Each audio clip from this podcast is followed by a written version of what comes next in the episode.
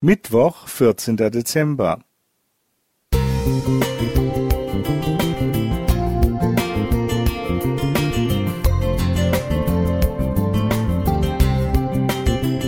Ein kleiner Lichtblick für den Tag.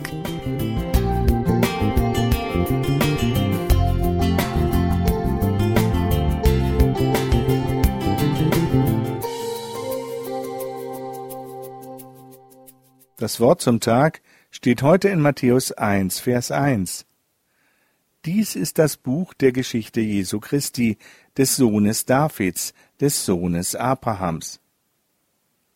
Geschichten üben einen besonderen Reiz auf uns aus. Sie regen die Fantasie an, sie erleichtern uns das Lernen, und die gewonnenen Erkenntnisse prägen sich länger ein. Wir können sie in einem Buch lesen, als Hörspiel genießen oder als Film anschauen.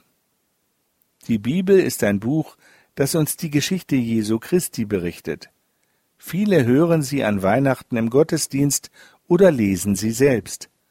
Matthäus zeigt in seiner Ahnentafel, dass Jesus mit seiner Geburt in Bethlehem als Mensch in diese Welt kam.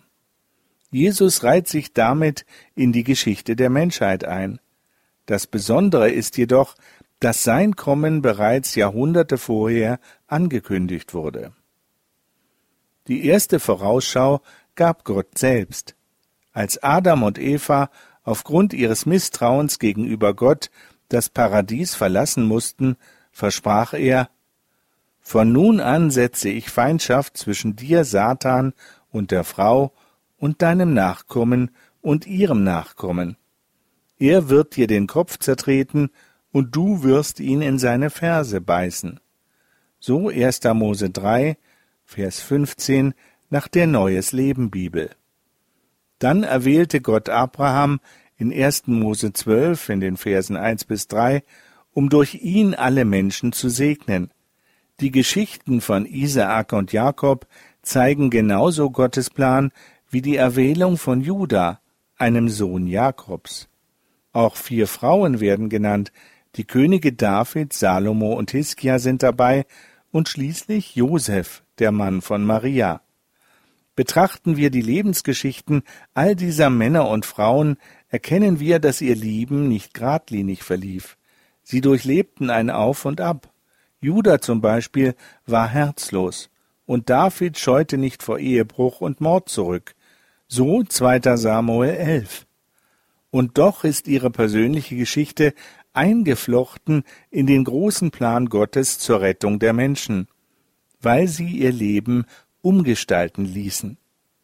Auch unsere Lebensgeschichte, egal wie sie bisher verlaufen ist, will und kann Jesus in Gottes Plan einflechten.